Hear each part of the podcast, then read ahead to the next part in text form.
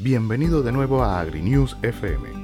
Únete a la comunidad AgriCaster para mantenerte al día de todas las novedades del sector agropecuario. Podrás encontrar artículos, entrevistas y mucho más. Suscríbete. Alternativas a antibióticos promotores del crecimiento en avicultura. Por Guillermo Telles. Históricamente se han implementado varios métodos de control de los patógenos transmitidos por los alimentos, incluyendo el uso de los antibióticos. Sin embargo, existe una gran preocupación sobre el uso generalizado de los antibióticos en la producción animal que conduzca a la aparición de resistencias antimicrobianas y también supone un riesgo potencial para la salud pública. Se ha estimado que las toxinfecciones alimentarias en los Estados Unidos causan más de 76 millones de casos de enfermedad y originan 5.000 muertes al año. Adicionalmente, las pérdidas económicas anuales asociadas a los cuatro tipos principales patógenos entéricos como Salmonella, Campylobacter, Escherichia coli y Chigueña se han estimado en 7 billones de dólares. Históricamente se han implementado varios métodos de control de los patógenos transmitidos por los alimentos, incluyendo el uso de los antibióticos, sin embargo, existe una gran preocupación sobre el uso generalizado de los antibióticos que la producción animal conduzca a la aparición de resistencias antimicrobianas y también supone un riesgo potencial para la salud pública. La eliminación de los patógenos entéricos de los productos animales destinados al consumo humano se ha convertido en una prioridad debido al incremento del número de casos de toxinfecciones producidos y de conformidad con las regulaciones gubernamentales. En los últimos años, las evidencias científicas han puesto de manifiesto que el uso de determinados antibióticos favorece la colonización de los animales con cepas de patógenos entéricos resistentes a los antibióticos. En consecuencia, se ha detectado un incremento de la prevalencia y severidad de las infecciones en personas y animales de abasto por todo el mundo. Los antibióticos han demostrado ser ineficaces para el tratamiento de infecciones asociadas a bacterias multiresistentes. Cabe resaltar el hecho de que el uso indiscriminado de los antibióticos puede alterar el equilibrio de la microbiota intestinal, reduciendo la producción de ácidos grasos de cadena corta e incrementando el pH luminal de la parte distal del tracto gastrointestinal, Disbacteriosis. Microbiota intestinal y limitaciones de los antibióticos. La microbiota juega un papel esencial en varias funciones fisiológicas, inmunitarias y metabólicas del hospedador. Sin embargo, se sabe muy poco sobre los posibles mecanismos implicados en el mantenimiento de la homeostasis entre las bacterias del intestino y el hospedador. Muchos factores, incluyendo la composición del alimento, el estrés y los antibióticos, pueden alterar la microbiota. La microbiota y el hospedador funcionan como un solo organismo. Uno de los aspectos más interesantes de este mutualismo es su impacto sobre la regulación de las respuestas inflamatorias. Los enterocitos, células epiteliales columnares presentes en el intestino delgado, no solo participan en la digestión y absorción de los nutrientes, sino que también actúan como células presentadoras de antígeno y regulan la permeabilidad intestinal.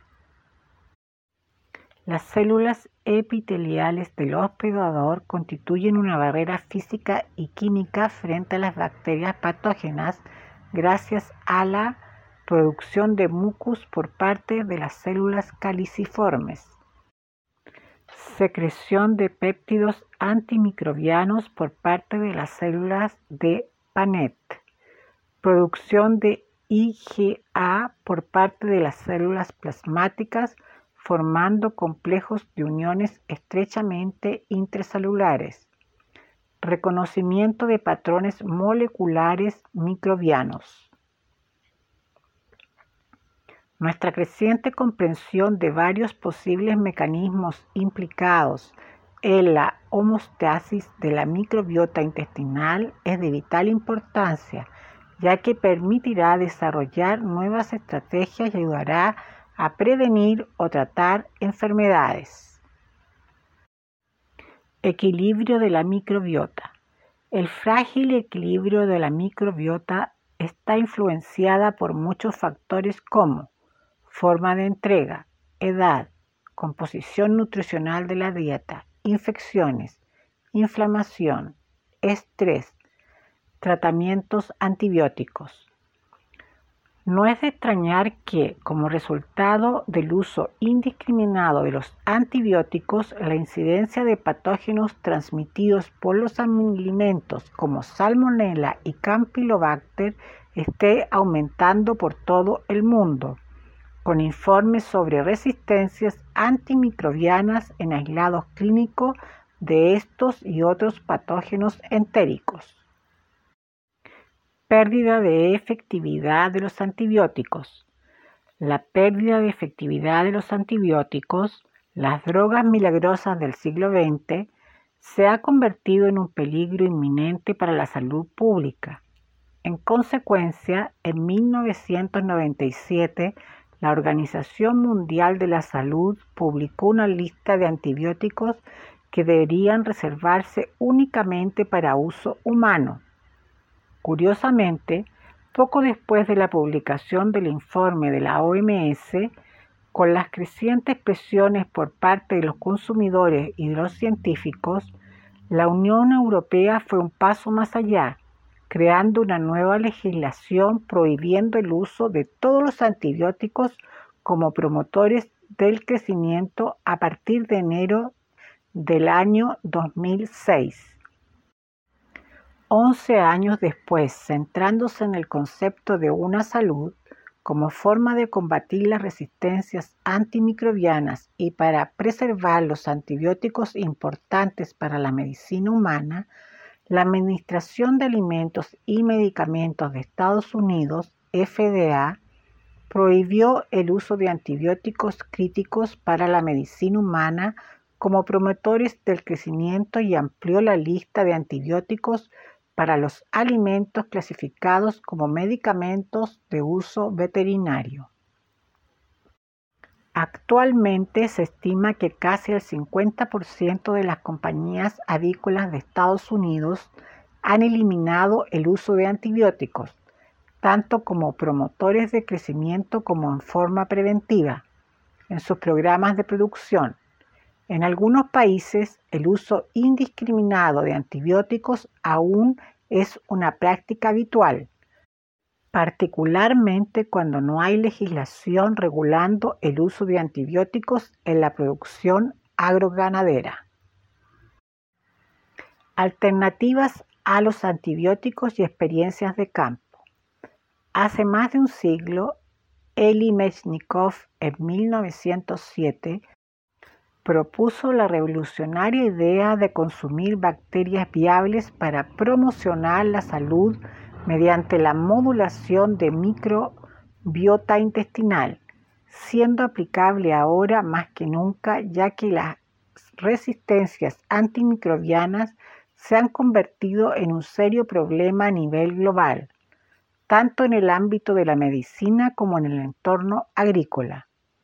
La industria avícola ha estado evaluando el uso de alternativas de los antibióticos, siendo los más estudiados los probióticos, aplicación en el agua de bacterias acidolácticas principalmente, o la alimentación directa con microbianos DFM del inglés Direct Feed Microbials, microbiota intestinal equilibrada basada en esporas de bacillus. Prebióticos. Los prebióticos son ingredientes no digestibles, azúcares fermentables que tienen efectos beneficiosos sobre el hospedador al estimular selectivamente el crecimiento y actividad de una o una cantidad limitada de bacterias en el colon, mejorando la salud del hospedador.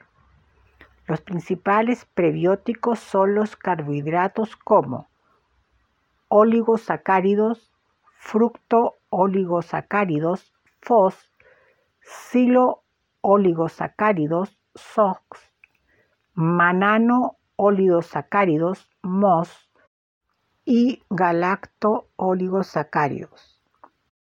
El término de simbióticos hace referencia a las combinaciones apropiadas de prebióticos y probióticos. Acidificantes o ácidos orgánicos. Los acidificantes o ácidos orgánicos incluyen ácidos grasos de cadena corta y ácidos carboxílicos débiles que solo están parcialmente disociados. Podrían tener un papel en el mantenimiento de la integridad intestinal, reduciendo la colonización de patógenos, favoreciendo el crecimiento de la microbiota intestinal normal, incrementando la eficiencia de los enzimas digestivos. La administración diaria de ácidos grasos de cadena corta como el ácido butírico incrementa la proliferación de las células epiteliales para una rápida regeneración del intestino e incrementando la altura de las vellosidades, de forma que aumenta la capacidad de absorción. Enzimas. Las enzimas pueden mejorar la digestibilidad, especialmente en el caso de granos pequeños, trigo, cebada y centeno, que contienen elevados niveles de sacáridos no amiláceos, incrementando la viscosidad intestinal, favoreciendo la disbiosis, reduciendo la absorción de nutrientes, produciendo heces pegajosas y huevos sucios. Absorbentes de toxinas. Los absorbentes de toxinas adicionados al alimento para unirse o absorber sustancias perjudiciales como micotoxinas de mohos y hongos que tienen un impacto negativo sobre la salud del hospedador y la microbiota en los últimos años se han empleado vacunas vivas e inactivadas contra las infecciones por salmonelas en reproductoras para reducir la prevalencia de la infección y el riesgo de transmisión.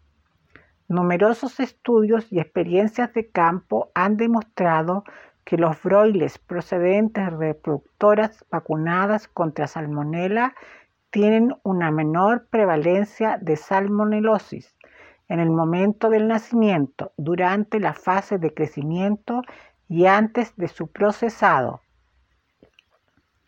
Evidentemente, no hay ninguna panacea, sino que las nuevas estrategias implementadas en muchas compañías avícolas incluyen combinación de varios de estos nutracéuticos acompañados de unas buenas prácticas de manejo y mejoras en los programas de bioseguridad. Experiencias de campo presentadas en una reunión sectorial en Querétaro, México, demostraron que los pollos de engorde criados con un programa libre de antibióticos en México tuvieron mejor rendimiento, menor mortalidad, y mejor relación costos-beneficios en comparación con los programas convencionales.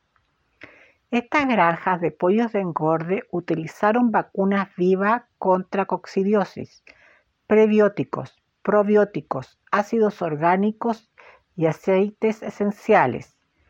Incluía además un programa estricto de bioseguridad y reproductoras libres de micoplasma y salmonela, y con una fuerte inmunidad maternal frente a varias enfermedades. Mientras la experiencia de una compañía colombiana comparando los costos de producción en jaula versus granjas libres de jaula reveló que las gallinas criadas en jaula estaban más sanas, producían más huevo por gallina y consumían menos alimento gracias al seguimiento de un programa estricto de bioseguridad combinado con el uso de probióticos, prebióticos, ácidos orgánicos, aceites esenciales y vacunas contra la coccidiosis y salmonela. Bajo condiciones comerciales, los pollos y los pavos nacen a menudo en entornos desafiantes y en donde son expuestos a estrés por calor y patógenos potenciales en las plantas de incubación. El estrés, junto con la abundancia de los patógenos en la incubadora, proporciona las condiciones ideales para la colonización del intestino de las aves con estos microorganismos. Para minimizar esta situación, varios investigadores han demostrado que la administración in de probióticos, prebióticos o simbióticos puede tener un impacto significativo en el desarrollo de una microbiota intestinal normal en aves. Asimismo, algunos investigadores han confirmado los beneficios de los probióticos sobre la inmunidad innata y humoral. En resumen, los crecientes conocimientos científicos y experiencias en la producción comercial demuestran que hay nuevos métodos viables y alternativas para la producción de productos avícolas saludables, libres de antibióticos, seguros y asequibles. Descarga el artículo completo en avicultura.info. Infórmate de todas las novedades del sector. No te pierdas ningún podcast. Suscríbete. Hasta pronto, Agricaster.